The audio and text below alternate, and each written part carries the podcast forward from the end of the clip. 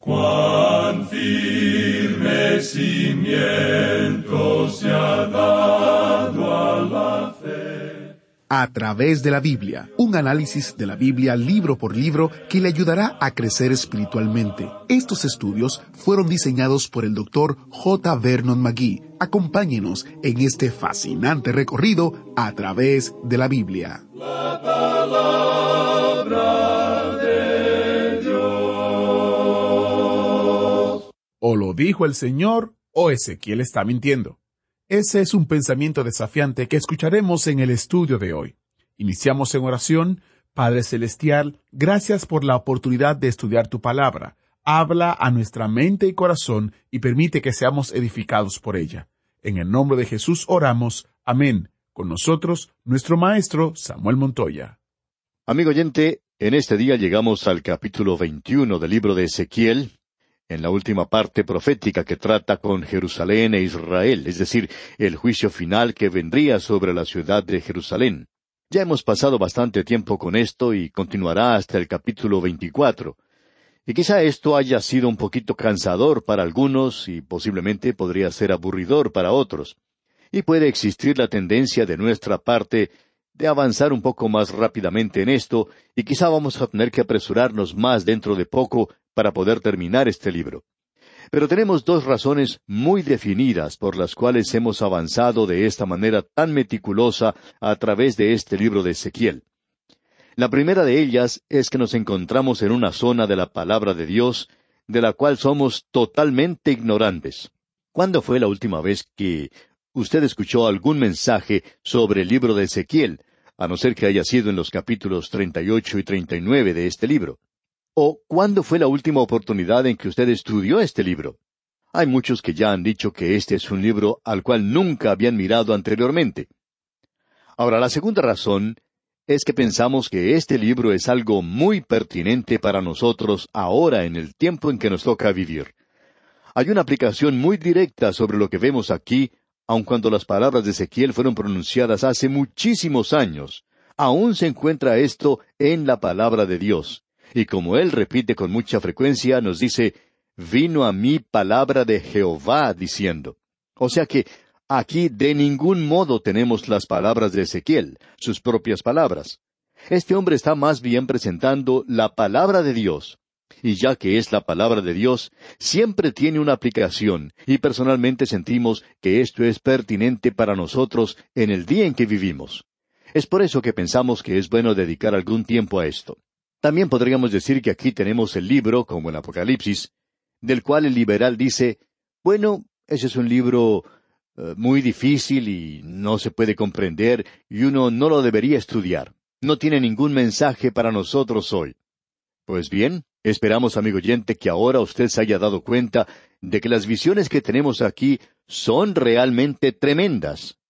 No vamos a decir que nosotros tenemos la palabra final en cuanto a esa gran visión de la gloria de Dios que vimos allá en el capítulo uno. Simplemente nos mantenemos en la periferia y lo contemplamos con admiración. Pero ahora nos encontramos en algo bien práctico, y no queremos adoptar una actitud super santa, pero lo que tenemos aquí no es muy difícil. Lo que tenemos aquí es algo muy práctico para nosotros hoy. Pensando pues de este modo es que queremos continuar, porque nuevamente este hombre Ezequiel en este capítulo 21 deja bien en claro ante esta gente que el rey de Babilonia va a quitar al último rey del linaje de David hasta que llegue el Mesías. Debido a eso, esto llega a ser uno de los capítulos más importantes que encontramos en el libro de Ezequiel, y aun así no es un capítulo con el cual se trata muy a menudo, según podemos ver nosotros podemos ver que él repite otra vez lo que ha venido diciendo con mucha monotonía anteriormente, y que repetirá aún tres veces en este capítulo. Vino a mí palabra de Jehová diciendo. Amigo oyente, aquí solo tenemos una alternativa. O usted cree que el Señor dijo esto, usted está de acuerdo con eso, o usted tiene que tomar la posición de que Ezequiel está mintiendo. No hay ningún punto medio. Hay que estar de un lado o del otro. Bien, nosotros tomamos la posición de que el Señor dijo esto al profeta y que Él no está presentando aquí su propio punto de vista. Pensamos que los sentimientos que podría haber tenido Ezequiel no entran mucho en este mensaje. Cuando Jeremías dio su mensaje, Esto era demasiado para él. La forma en que él se sentía se podía notar en cada palabra dicha por Jeremías. Pero no creemos que esto sea lo mismo con este hombre, o sea, con Ezequiel. Usted nos puede preguntar en qué basamos esto. Bueno, y lo podemos explicar de la siguiente manera. Usted recuerda que al comienzo, cuando Dios le dio al profeta su comisión, él dijo, Tú tendrás que hablar a gente que es rebelde, una nación rebelde, y tendrás que hablar ante gente que tiene la cabeza bastante dura. Y él le dijo, Ezequiel, yo voy a hacer que tu cabeza sea más dura que la de ellos.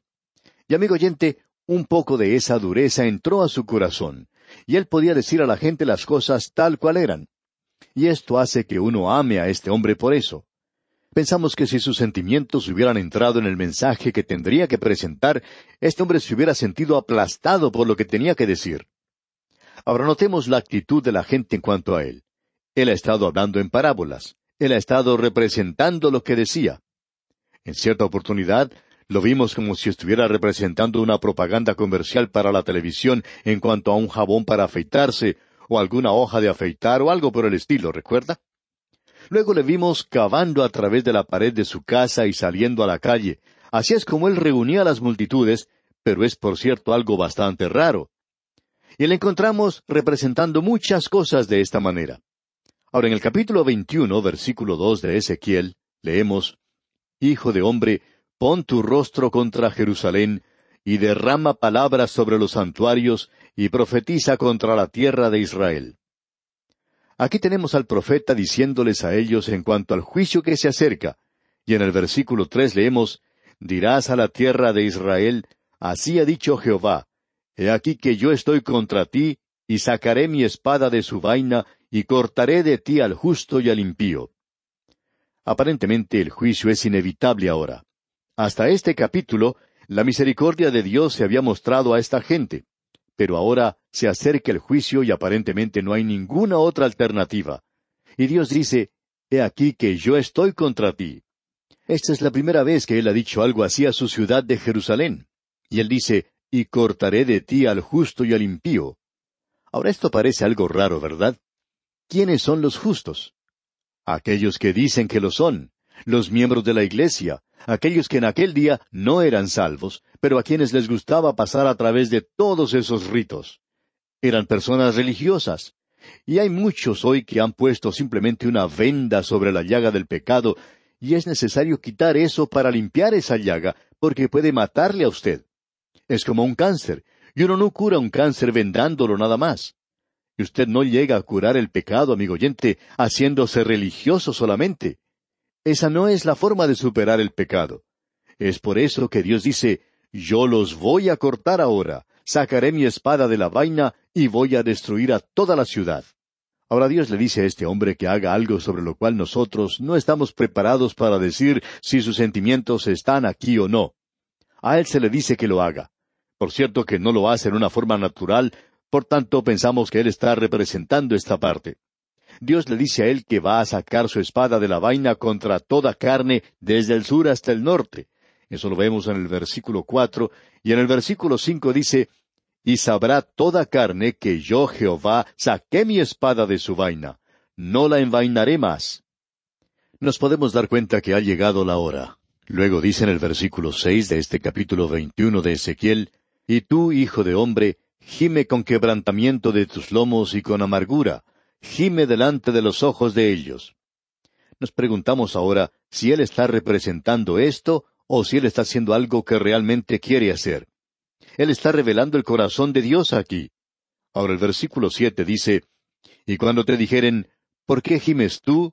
dirás, por una noticia que cuando llegue hará que desfallezca todo corazón, y toda mano se debilitará, y se angustiará todo espíritu, y toda rodilla será débil como el agua, He aquí que viene y se hará, dice Jehová el Señor. Aquí tenemos esto nuevamente. A él se le dice que haga eso. Y esta gente se ha quejado porque él siempre les está hablando en parábolas.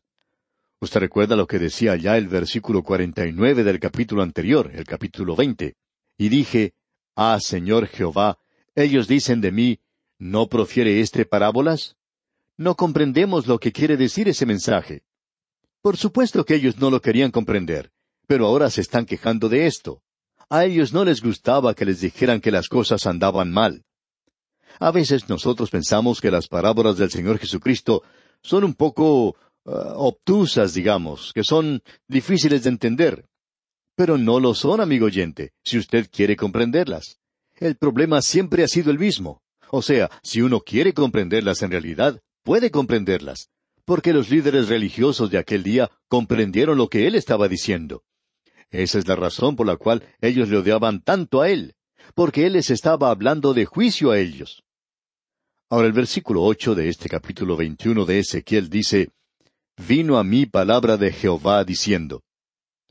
En caso de que a usted se le haya pasado por alto esto, él lo repite una vez más.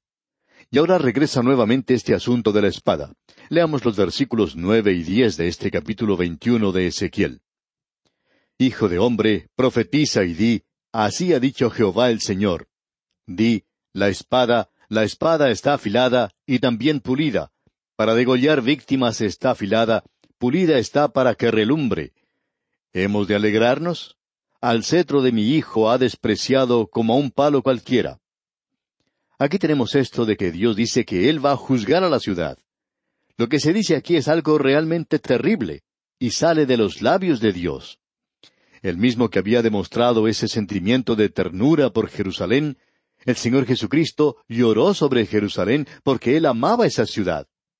¿Cuántas veces, dijo, quise juntar a tus hijos como la gallina a sus polluelos debajo de sus alas, y no quisiste? He aquí, vuestra casa os es dejada desierta. Eso fue lo que dijo el Señor Jesucristo mismo. Y si usted quiere enterarse de lo terrible que fue ese juicio, puede leer lo que ocurrió cuando Tito de Roma llegó en el año setenta y arrasó con esa ciudad, de la misma forma en que lo va a hacer Nabucodonosor aquí en el relato de Ezequiel. Dios habla claramente en cuanto a eso. Y esto, por cierto, que no es nada nuevo. Usted recordará que cuando estudiamos la profecía de Isaías, él dijo la misma cosa. En el capítulo sesenta y seis de Isaías, versículo dieciséis, dice, Porque Jehová juzgará con fuego y con su espada a todo hombre, y los muertos de Jehová serán multiplicados. Y también en el capítulo veinticuatro de Isaías, versículo diecisiete, leemos, Terror foso y red sobre ti, oh morador de la tierra. Y este profeta aquí tiene que gemir a causa de eso. ¿Por qué? Bueno, porque el Señor Jesucristo dijo que llegaría un día cuando, desfalleciendo los hombres por el temor y la expectación de las cosas que sobrevendrán en la tierra, porque las potencias de los cielos serán conmovidas. Esto lo encontramos en el Evangelio según San Lucas, capítulo 21, versículo 26. A causa del juicio de Dios sobre Jerusalén, este hombre Ezequiel debe gemir y llorar porque Dios ahora ha desenvainado la espada de juicio. Esto no es algo muy popular, y quizá esta sea la razón por la cual este libro no es popular hoy. Ahora notemos lo que dice el versículo dieciocho de este capítulo veintiuno. Vino a mí palabra de Jehová diciendo. Amigo oyente, es que Él no quiere que se olvide de esto. Él dice en la primera parte del versículo diecinueve, Tú, hijo de hombre, traza dos caminos por donde venga la espada del rey de Babilonia. Es decir, que Nabucodonosor quería decidir por dónde él iba a ir a Jerusalén. Ahora, ¿piensa usted que él se va a volver al Señor? No, amigo oyente, él es un pagano. Él va a tratar de utilizar a los adivinos, él va a tratar de utilizar cosas ocultas. Ahora notemos lo que dice aquí el versículo 21. Porque el rey de Babilonia se ha detenido en una encrucijada, al principio de los dos caminos, para usar la adivinación. Ha sacudido las saetas, consultó a sus ídolos, miró el hígado. Esos eran los métodos que se utilizaban entonces, y en realidad también se utilizan hoy. Ahora, cuando aquí se indica que él sacudió las saetas, es lo mismo que echar los dados o mirar las hojas del té. Uno arroja las flechas o saetas y luego observa en qué dirección están apuntando y en qué dirección se debe dirigir hacia Jerusalén. Él es un rey completamente pagano como podemos apreciar. Pero Dios va a controlar esto. Eso es lo importante de notar aquí. Aquí tenemos una profecía en las Escrituras que es muy destacada, realmente tremenda. Y en el versículo 25 leemos, Y tú, profano e impío, príncipe de Israel, cuyo día ha llegado ya, el tiempo de la consumación de la maldad. Aquí lo tenemos, el tiempo ha llegado. Él está hablando de ese príncipe profanador, malvado, Joacim, Joaquín y Sedequías, en particular Sedequías. Y aquí dice en el versículo 25, Y tú, profano e impío príncipe de Israel, cuyo día ha llegado ya, el tiempo de la consumación de la maldad. Ha llegado el tiempo. Y encontramos que la Escritura tiene mucho que decir en cuanto a esto. El tiempo de la consumación de la maldad. Y él utiliza esta expresión aquí mirando al tiempo final. También Daniel usa esta expresión, el tiempo de la consumación. El Señor Jesucristo habló en cuanto a esto cuando se le preguntó qué señales habría cuando llegara el fin de las edades. Él contestó esta pregunta a los que se la formularon. Y también vemos que el apóstol Pablo habla mucho en cuanto a esto en su segunda epístola a los tesaronicenses. No vamos a tomar el tiempo para investigar esto. Pero tenemos a Sedequías aquí como un cuadro de ese príncipe profano e impío, el Mesías falso. Nosotros le llamamos el anticristo que viene al fin de las edades. ¿Qué cuadro el que tenemos aquí, amigo oyente? Luego en el versículo 26 leemos, Así ha dicho Jehová el Señor, depón la tiara, quita la corona, esto no será más así, sea exaltado lo bajo y humillado lo alto. Aquí dice que Él será humillado. Y lo que va a ocurrir es que no habrá desde ahora en adelante otro rey que se siente en el trono de David hasta cuando venga el Mesías a reinar. Notemos lo que tenemos aquí, ya que esta profecía es algo sobresaliente. El versículo 27 dice, Arruina, arruina, arruina lo reduciré, y esto no será más hasta que venga aquel cuyo es el derecho, y yo se lo entregaré. Allí se refiere al Señor Jesucristo. Y yo se lo entregaré, dice. Por tanto, desde el tiempo de Sedequías hasta el Señor Jesucristo, no hubo nadie en ese linaje que se hubiera sentado en ese trono. Nadie jamás podría hacerlo. Y el Señor Jesucristo es el único desde entonces, y Él ahora está sentado a la diestra de Dios, esperando hasta cuando sus enemigos sean puestos por estrado de sus pies, cuando Él venga a esta tierra a reinar. Decimos que esta es una profecía sobresaliente, y es algo que comenzó en el capítulo cuarenta y nueve, versículo diez de Génesis, cuando Jacob está dando esta profecía en cuanto a cada uno de sus hijos, que llegarían a ser las doce tribus de Israel. Él dice en ese capítulo cuarenta y nueve, versículo diez de Génesis, No será quitado el cetro de Judá, ni el legislador de entre sus pies, hasta que venga Silo, y a él se congregarán los pueblos. Eso quiere decir el rey.